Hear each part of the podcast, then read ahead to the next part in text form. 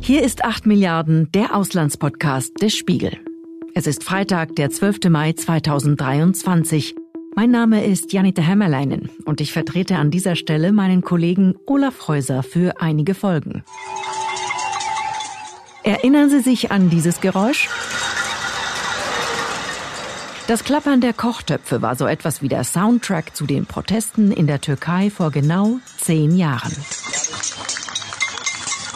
Und kennen Sie den hier?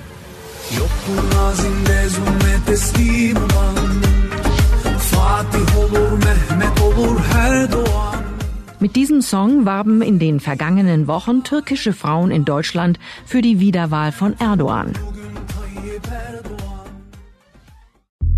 Und darum geht es in dieser Folge.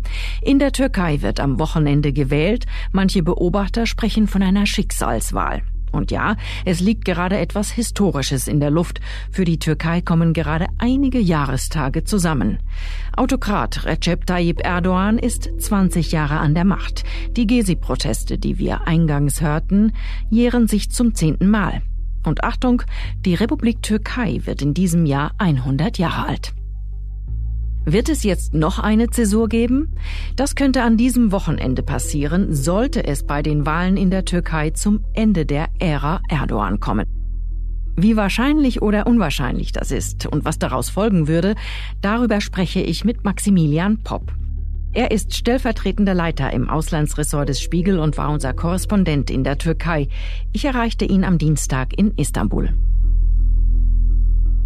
Wir gucken also jetzt auf das kommende Wochenende, kurz vor dieser Schicksalswahl in der Türkei, wie es heißt. Wie nimmst denn du eigentlich jetzt gerade die Stimmung in Istanbul wahr? Ja, die ist natürlich angespannt äh, und die Anspannung steigt mit jedem Tag, äh, den die Wahl näher rückt. Es ist eben sehr, sehr eng. Es ist so eng wie wahrscheinlich noch nie äh, in den vergangenen 20 Jahren. Lass uns mal kurz die Fallhöhe dieser Wahl bestimmen. Ich habe es eingangs erwähnt, da kommt einiges zusammen an Jahrestagen. Wie stehen denn die Zeichen in der Türkei derzeit für eine weitere Zäsur?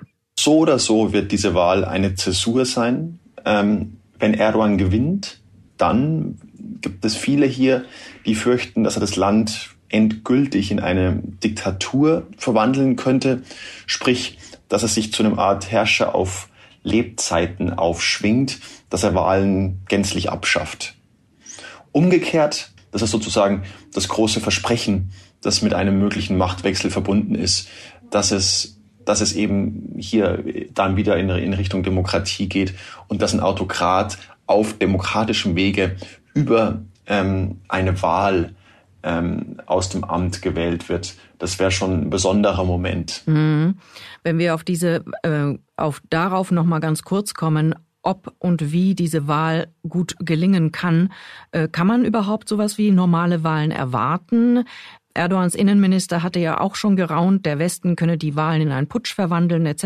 Wie ernst muss man denn solche Äußerungen nehmen? Schon ernst. Also die Frage ist, was versteht man unter normalen Wahlen? Ähm, die Kriterien sind ja immer frei und fair. Äh, da würde ich sagen, sind die Wahlen fair? Nein, äh, sie sind nicht fair, denn Erdogan kontrolliert hier einen Großteil der Medien, prägt damit natürlich den öffentlichen Diskurs. Die Opposition, der Oppositionskandidat, die bekommen deutlich weniger Redezeit im Fernsehen beispielsweise. Auch die Justiz wird hier seit längerem als eine Art Instrument der Regierung eingesetzt. Sprich, ähm, fair sind die Wahlen nicht. Sie sind aber frei oder waren bislang jedenfalls immer recht frei im Sinne von, die Menschen können dann am Wahltag ihre Stimme abgeben und sie wird auch gezählt. Es kam selten zu großflächigen Manipulationen. Ähm, es gab einen sehr kritischen Moment 2019 bei den Kommunalwahlen, als die Partei Erdogans Istanbul verloren hatte. Erdogan dann das Ergebnis hat annullieren lassen und die Wahl wiederholen. Das Ergebnis war, dass die AKP seine Partei in der zweiten Runde untergegangen ist. Äh, ob er ein ähnliches Manöver jetzt bei landesweiten Wahlen wiederholt, ausschließen kann man es natürlich nicht. Äh, wie du richtig sagst, ähm, es gibt einige in Erdogans Umfeld, wie den Innenminister Soylu, die schon so ein Narrativ vorbereiten und irgendwie dieses Geraune, dass die Wahlen äh, quasi äh, in einen Putsch verwandelt werden könnte, an dem dann der Westen beteiligt ist, das, das hinterlässt ein ungutes Gefühl. Es ist eben offen, ob es, ob es jetzt nur Wahlkampfrhetorik ist oder ob sie da tatsächlich weitere Schritte schon vorbereiten. Mhm. Kommen wir denn dann äh, kurz zu diesem Hauptprotagonisten Erdogan. Der machte zuletzt keinen so guten Eindruck. Was wir im Hintergrund hören, ist ein Fernsehinterview. Es sind leise Würgegeräusche wahrzunehmen. Dann wird das Interview abgebrochen. Was wissen wir denn eigentlich, wenn überhaupt, über Erdogans Gesundheitszustand? Sehr, sehr wenig. Ähm, der Palast hält sich da extrem bedeckt. Es gab diesen äh, kurzen Schreckensmoment. Ähm, er ist aber jetzt zurück im Wahlkampf. Er hatte äh, am vergangenen Wochenende eine, eine, eine Kundgebung in Istanbul äh, abgehalten. Da waren hunderttausende Anhänger von ihm vor Ort und da wirkte er schon sehr energetisch.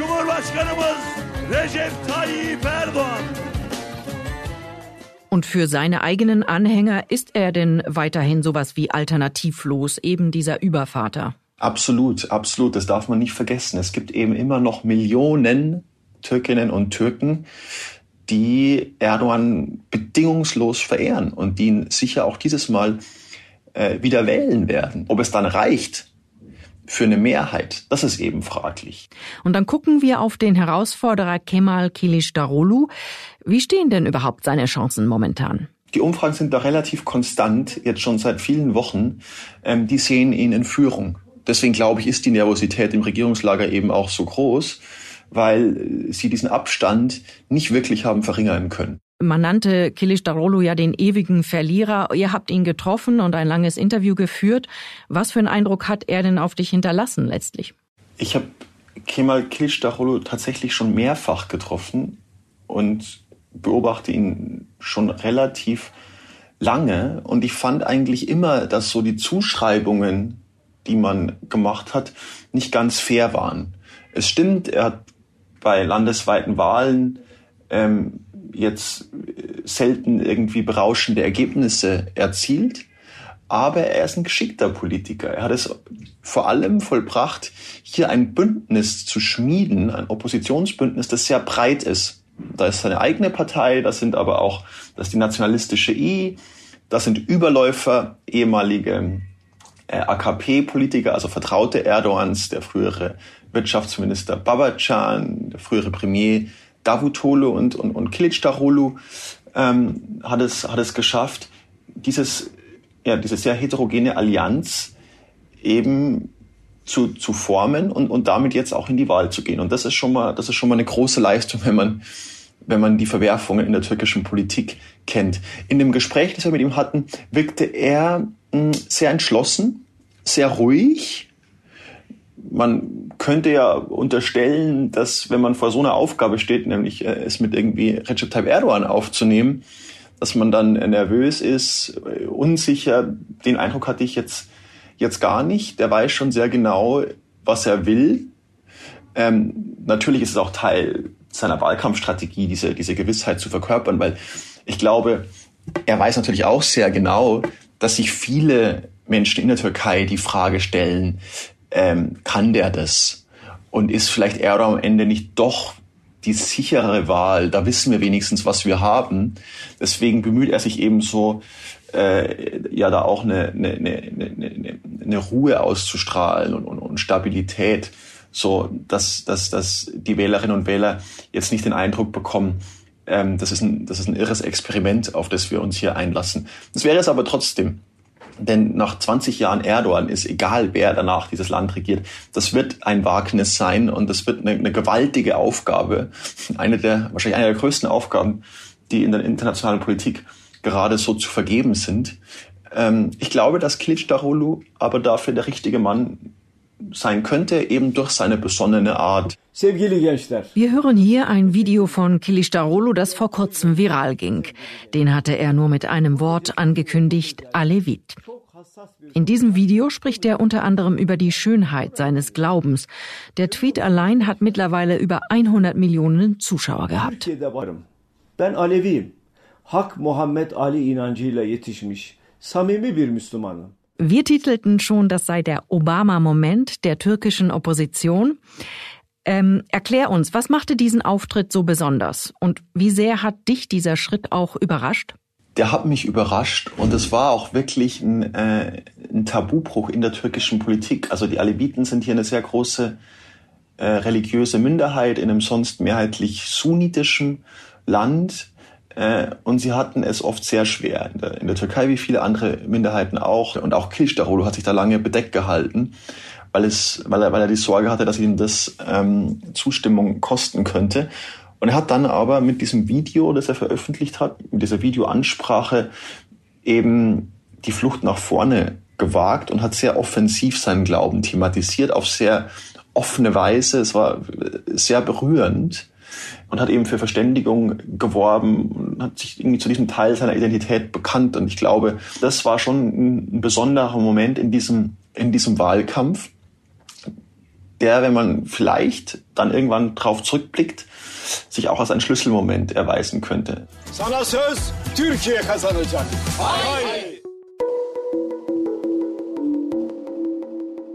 Bevor wir mit Max weiterreden, machen wir an dieser Stelle einen kleinen, aber bedeutsamen geografischen Schlenker.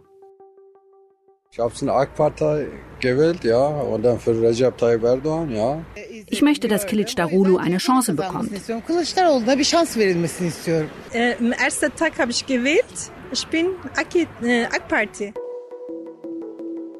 Das waren Stimmen, die mein Kollege Thies Schnack zusammen mit der Kollegin Nalan Schipar in Berlin eingefangen hatte am letzten Wahltag der Türken in Deutschland. Hier hat eine Wählergruppe mit besonders viel Engagement für die Wiederwahl Erdogans gekämpft. Um zu verstehen, warum das so ist, sprach ich am vergangenen Donnerstag mit Spiegelredakteurin Katrin Elger.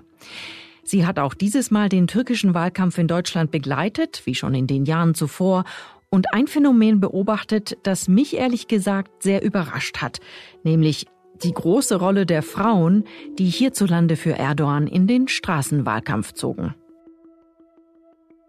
Ja, mich hatte das tatsächlich auch überrascht. Das ist nicht die erste Wahl, die ich in Deutschland ähm, begleite zum Thema Türkei.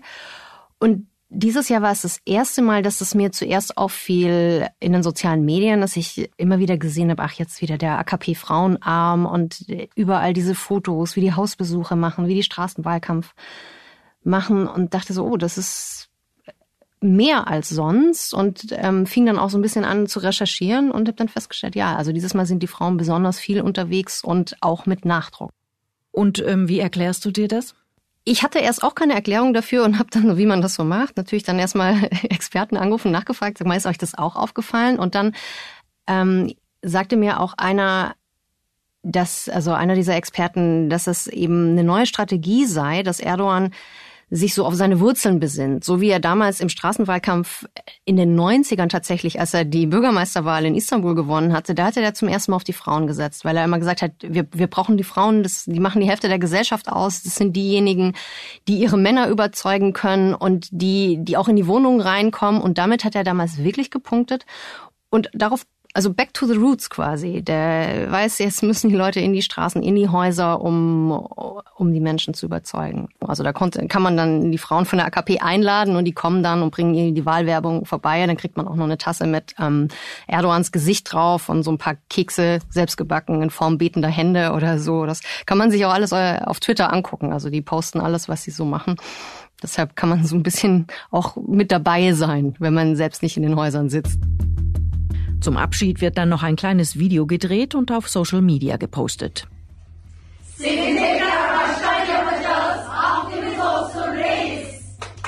Wir machen dich wieder zum Präsidenten, das schwören wir dir, Anführer, riefen die Frauen da also. Dazu streckten sie vier Finger hoch, den Daumen geklappt, ein Zeichen, das zurückgeht auf die ägyptische islamistische Muslimbruderschaft.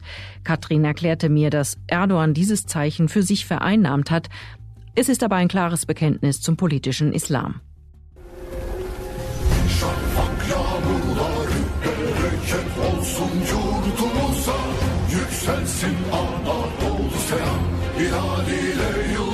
Der Sound der Wahlkampfsongs ist ebenso traditionell wie der Inhalt, indem die AKP-Frauen für ihren Einsatz gelobt werden und darüber hinaus für ihre weibliche Weisheit und Anmut.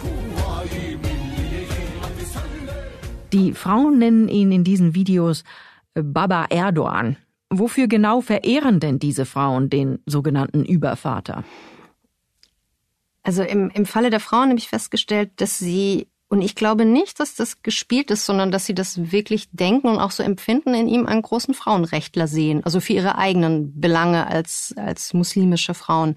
Da muss man natürlich sich ein bisschen mit der Geschichte der Türkei auskennen. Das ist als ähm, säkulare Regierungen ähm, an der Macht waren, das Kopftuchthema so gerade in den 90ern, Anfang 2000 war ein Riesenthema in der Türkei, weil es eben, man konnte nicht studieren mit Kopftuch, man, man durfte keine öffentlichen Ämter bekleiden und es hat natürlich bei vielen Frauen Wunden hinterlassen. Das ist ein ganz schwieriges Thema und die AKP war die Partei, also auch Erdogan in Person, der für diese Frauen gekämpft hat und der gesagt hat, so, ich verankere die, den Islam hier stärker in der Mitte der Gesellschaft, ihr habt mehr Anerkennung und für die Frauen hat sich schon viel getan und das danken sie ihm auch. Auf jeden Fall. Und da steckt, glaube ich, auch eine große Angst dahinter, dass ähm, wenn die, die Opposition gewinnen könnte, dass sie es wieder schwerer haben können.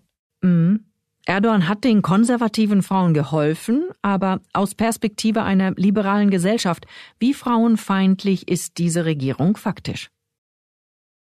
Also ich habe ja auch mit liberalen Türkinnen gesprochen im Wahlkampf. Für die ist das alles ähm, kaum zu ertragen. Also die, die eine, mit der ich gesprochen hatte, da war ich bei der alevitischen Gemeinde, die musste den Flyer, ich hatte den Flyer mitgebracht von den AKP-Frauen, die musste den weglegen. Die sagte, ich kann es ich kann's nicht ertragen. Da stand dann drin, ja, die AKP ähm, macht eben viel für Frauen und auch versucht gegen häusliche Gewalt vorzugehen und da, äh, weiß ich, die hat fast einen Tobsuchtsanfall bekommen, weil sie eben sagt, das ist ja alles nicht wahr. Die ähm, Erdogan ist aus der Istanbul-Konvention ausgestiegen, das ähm, ist zum Schutze von Frauen, dass äh, sich die Türkei dazu bekannt hat, dass man das auch strafrechtlich verfolgt, also wenn wenn häusliche Gewalt passiert und so. Es gibt eine sehr, sehr unterschiedliche Wahrnehmung der Frauen auf Erdogan, definitiv. Mhm. Und dabei sind die Statistiken ja eigentlich ähm, eindeutig, was häusliche Gewalt und, und Femizide etc. betrifft. Im Schnitt jeden Tag eine Frau, ja. Das ist sehr hoch und das darf natürlich nicht sein. Allein im vergangenen Jahr wurden nach Recherchen der Organisation Wir werden Frauenmorde stoppen in der Türkei 392 Frauen getötet. Und laut einer Studie der sozialdemokratischen Stiftung SODEF vom Ende letzten Jahres hieß es, 60 Prozent der Frauen sagen, dass sie eher unglücklich sind als Frau in der Türkei. Was den AKP-Frauenarm nicht davon abhielt, aus dem sicheren Deutschland heraus für ihre Sicht der Dinge zu werben. Und wie relevant ist denn die Gruppe eigentlich, also diese knapp 1,5 Millionen Wahlberechtigte in Deutschland? Wie relevant sind denn ihre Stimmen? Also wenn es knapp wird und ähm, so sehen die Umfragen bisher ja aus, dann könnte es schon eine Rolle spielen, natürlich, wie die ähm, Türken in Deutschland und die Türkinnen wählen dass bei einem knappen Ergebnis könnten die Türkinnen und Türken hier die Präsidentenmacher werden, ja. Damit gehen wir zurück zu Max Popp und zur Vorwahlanalyse. Mit ihm möchte ich gerne erst noch einmal die historische Dimension dieser Wahl ansprechen, also die Erdogan-Ära, die dieser selbst mit diesen Worten einläutete. 9 Mart 2003 tarihi das Datum des 9. März 2003 ist ein historischer Wendepunkt im Kampf unseres Landes für Demokratie, Recht und Gerechtigkeit. Das sind drei Worte, die man heute mit dem Land Erdogans nicht unbedingt verbindet. Erdogan hat in den ersten Jahren seiner Amtszeit viel für dieses Land und für die Öffnung dieses Landes getan. Er hat irgendwie die Situation der kurdischen Minderheit verbessert, auch der alevitischen Minderheit im Übrigen. Also dass dass jemand wie Kılıçdaroğlu sich heute hinstellt und sich so offen zu seinem alevitischen Glauben bekennt, hat schon auch ein bisschen mit einem Kulturwandel zu tun, der einst von Erdogan mhm. ähm, eingeleitet wurde. Er hat ähm, das Land anfangs auch Richtung Europa geöffnet. Ähm, die Beitritts, die EU-Beitrittsgespräche wurden äh, damals eröffnet unter, unter seiner Regentschaft. Er hat die Wirtschaft modernisiert. Also er war tatsächlich ein, ein Reformer und wie gesagt, es ist eben tragisch, dass er so vieles von dem, was er aufgebaut hat, dann wieder eingerissen hat. Was vielleicht noch zu Beginn als eine breite konservative Sammlungsbewegung begann, veränderte sich über die Jahre hinweg zu einem Unterdrückungsregime.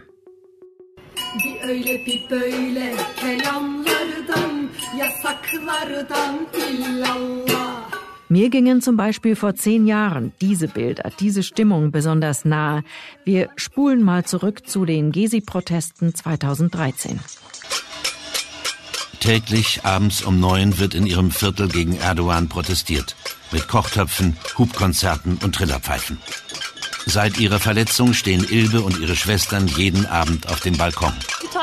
Tayyip Erdogan bedroht mit seinen Medien und dem gesellschaftlichen Druck die Stimme des Volkes. Wir machen uns auf diese Weise bemerkbar. Das hier ist die Stimme des Volkes, das Erwachen des Volkes.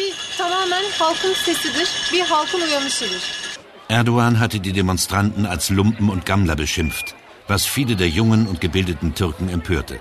Sie organisieren sich über soziale Netzwerke. Nach der Schule kommen sie in den Gezi-Park. Unsere Rechte werden immer weiter eingeschränkt. Unser Recht auf Bildung, unser Demonstrationsrecht, die Menschenrechte. Und jetzt auch noch das Alkoholverbot nach 22 Uhr. Letztendlich ist es doch meine Entscheidung, wann ich was trinke, ob ich ein Kopftuch trage oder nicht, ob ich einen Minirock trage. Ich denke, dass man als Liebespaar bald nicht mehr unbesorgt in der Öffentlichkeit rumlaufen kann. Das kann er nicht bringen. Aber es läuft doch genau darauf hinaus, schon die ganze Zeit. Und wenn es so weitergeht, werden auch Umarmungen verboten.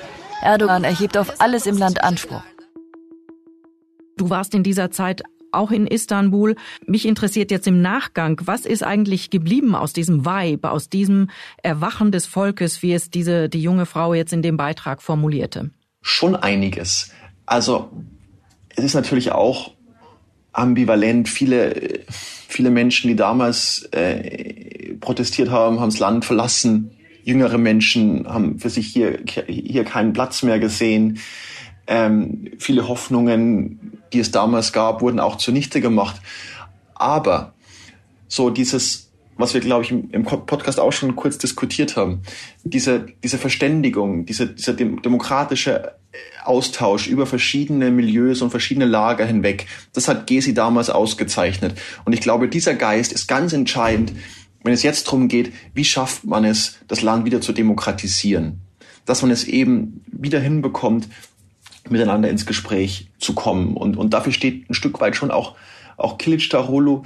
Insofern sind die Chancen, glaube ich, nicht so schlecht, dass, dass so manches von, von dem Geist von Gesi äh, nach diesen, bei diesen Wahlen und, und nach diesen Wahlen ähm, wiederbelebt wird. Es ist aber auch natürlich viel passiert seither und zehn Jahre sind in der Türkei eine wirklich sehr lange Zeit.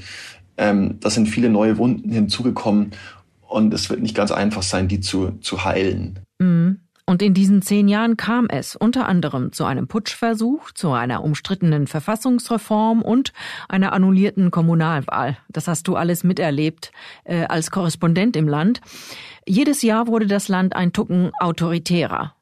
Und ich musste da an einen anderen Despoten denken, an Wladimir Putin. Auch in ihm sah der Westen erst einen Hoffnungsträger. Hinkt dieser Vergleich oder kann man da Parallelen ziehen? Natürlich gibt es zwischen so starken autokratischen Herrschern immer, immer Gemeinsamkeiten, immer Parallelen. Und da könnte man auch noch weiter, weiter drüber diskutieren. Aber, aber ich sehe da schon, schon erhebliche Unterschiede.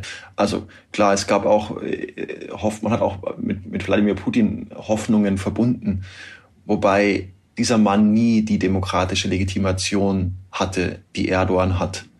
Und ähm, eine der ersten Amtshandlungen von Wladimir Putin war, einen brutalen Krieg in Tschetschenien zu führen. Ähm, also ich würde nicht denken, dass, dass, dass Wladimir Putin je irgendeine Vorstellung von, von Demokratie und Rechtsstaatlichkeit hatte. Jetzt war auch Erdogan vielleicht kein lupenreiner Demokrat, als er an die Macht kam, aber er, er hat eine Wahl gewonnen und er hat dann in einem sehr breiten Bündnis zunächst sehr demokratisch regiert. Deswegen, ähm, ich finde, ich habe das Wort tragisch benutzt, weil es das aus meiner Sicht jetzt für die Amtszeit Erdogan wirklich am ehesten trifft, weil, weil es auch vertan, eine vertane Chance ist. Eine, eine vertane Chance für, für Öffnung, für Demokratisierung, für eine Anbindung der Türkei an Europa. ich würde nicht so weit gehen zu sagen, es waren mhm. 20 verlorene Jahre. Aber, aber ja, die Zeit, die zehn Jahre seit, seit Gesi, die waren für viele Menschen hier in der Türkei einfach keine guten Jahre. Und ähm, sie waren es nicht, wenn es um so Dinge wie, wie Meinungsfreiheit, Kunstfreiheit etc. geht, aber eben auch gerade in den letzten Jahren auch wirtschaftlich extrem schwierig. Das Land steckt jetzt in einer, in einer sehr, sehr schweren, sehr tiefen Wirtschaftskrise mit extrem hoher Inflation. Teile der Mittelschicht sind hier verarmt. Ähm, also es, es, es, es, trifft sie, es trifft sie brutal hart. Und, ähm, und ich glaube auch deshalb ähm, ist es Zeit für einen, für einen Neuanfang. Und wenn wir jetzt tatsächlich erstmal nochmal überlegen, was an diesem Wochenende passieren könnte, wenn es denn zu dieser einen neuen Zäsur käme und es zu einer Post-Erdogan-Ära käme, welche Konstellation ähm, wären da denkbar? Also einmal hätten wir die Konstellation, ähm, dass die Opposition im Parlament die Mehrheit gewinnt, Erdogan aber als Präsident im Amt bleibt oder Opposition stellt auch den Präsidenten. Wo geht's denn nun also hin? Ja, genau. Uh, it's messy. Ähm, und es ist echt kompliziert, weil eben verschiedene Szenarien denkbar sind. Ich denke, wenn ich mir die Zahlen jetzt angucke, dass, dass die Opposition sehr wahrscheinlich ähm, eine Mehrheit im, im Parlament bekommt, beziehungsweise dass die Regierungskoalition ähm, die Mehrheit verliert, dass aber die Präsidentschaftswahl äh, in, in eine zweite Runde geht, in eine Stichwahl dann zwischen Erdogan und Kılıçdaroğlu am, am 28. Mai und dass dieser Wahlkampf, der jetzt schon zunehmend aggressiv und, und emotional wird, dass der nochmal in eine Verlängerung geht und dass wir nochmal ähm, zwei Wochen äh, intensiver Auseinandersetzung erleben, bis eben äh, es dann zur Stichwahl kommt. Aber dass äh, Erdogan jetzt Trump-mäßig von Wahlbetrug ausgeht, sollte er die Wahl verlieren, damit rechnest du eigentlich dann nicht? Es ist äh, wirklich wahnsinnig schwer, das vorherzusagen. Also wenn man mit Leuten hier spricht, dann sind viele vorsichtig optimistisch und sie sagen, wenn der, wenn der Vorsprung der Opposition groß genug ist, dann muss auch Erdogan das Ergebnis akzeptieren. Aber äh, wie du sagst, es gibt ja eben auch Präsidentsfälle, ähm, Trump in den USA, Bolsonaro in Brasilien und ich würde jetzt auf keinen Fall ausschließen wollen, dass, dass Erdogan nicht auch äh, in die Richtung, Richtung geht, wenn er denn tatsächlich verliert. Wenn jetzt die Opposition bei 60 Prozent wäre, also sehr eindeutig wäre, wenn es nicht nur auf paar hunderttausend Stimmen ankommt, dann wäre es nochmal schwieriger, die Wahl anzufechten. Es wird aber auch davon abhängig, so wird es aber nicht sein. Wahrscheinlich wird es eben sehr eng. Wahrscheinlich sprechen wir über, weiß ich nicht, 51 zu 49 äh, Prozent eher als irgendwie äh, 60, 40. So, und dann, dann hängt vieles davon ab, nicht nur von Erdogan, dann hängt vieles davon ab, wie, wie verhält sich die Bürokratie, wie verhält sich der Staatsapparat, wie verhalten sich die Sicherheitskräfte. Ähm, also wenn man, wenn man so eine Wahl rückgängig macht, das kann man ja nicht nur alleine machen, da braucht man ja auch einen gewissen Rückhalt. Und da sagt Kilicdaroglu, wir haben ihn danach gefragt im Gespräch, da sagt er, er vertraut auf die, auf die türkischen Bürgerinnen und Bürger, aber auch auf die türkischen Beamten, ähm, die am Ende dann doch eben genug demokratisches Bewusstsein haben, um zu sagen, eine Wahl ist eine Wahl und das Ergebnis ist zu akzeptieren und bei, bei, bei irgendwelchen Manövern machen wir nicht mit. Ganz abschließend noch, das muss ich jetzt fragen, weil du ja nun auch in der Türkei studiert hast, du hast dort gelebt eine lange Zeit. Wie nahe geht es dir denn persönlich, wenn du jetzt auf das kommende Wochenende blickst? Schon nah. Also ich bin, ich bin 2007 ähm, zum ersten Mal nach Istanbul gezogen, damals ähm, zum Studium.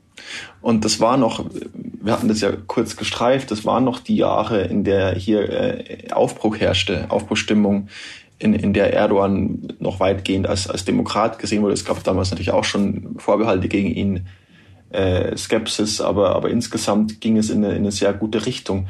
Und ähm, es ist natürlich schon bitter, wenn man dann, wenn man jetzt äh, in den letzten Jahren, ich habe es ja dann vor allem beruflich mitverfolgt, ähm, wie es, wie es eben mit dem Land und der Demokratie da niederging. Und wenn man, wenn man sieht, wie, wie, wie, wie, wie schwer es die Menschen hier haben, auch nur über die Runden zu kommen, auch nur die Miete zu begleichen, weil es der Wirtschaft eben so schlecht geht, weil die Inflation so hoch ist.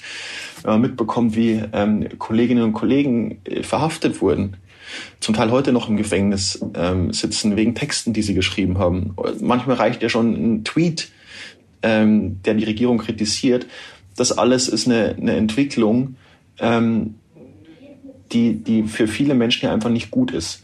Und deswegen ist im Land nach, nach, nach, nach so langer Zeit eben dieser, dieser Wandel schon zu wünschen. Ich würde sagen, das Wichtigste aber ist, äh, ist, dass diese Wahl halbwegs demokratisch abläuft. Ähm, das, glaube ich, ist das, was man, was man der Türkei und alle, die im Land gewogen sind, einfach nur wünschen kann.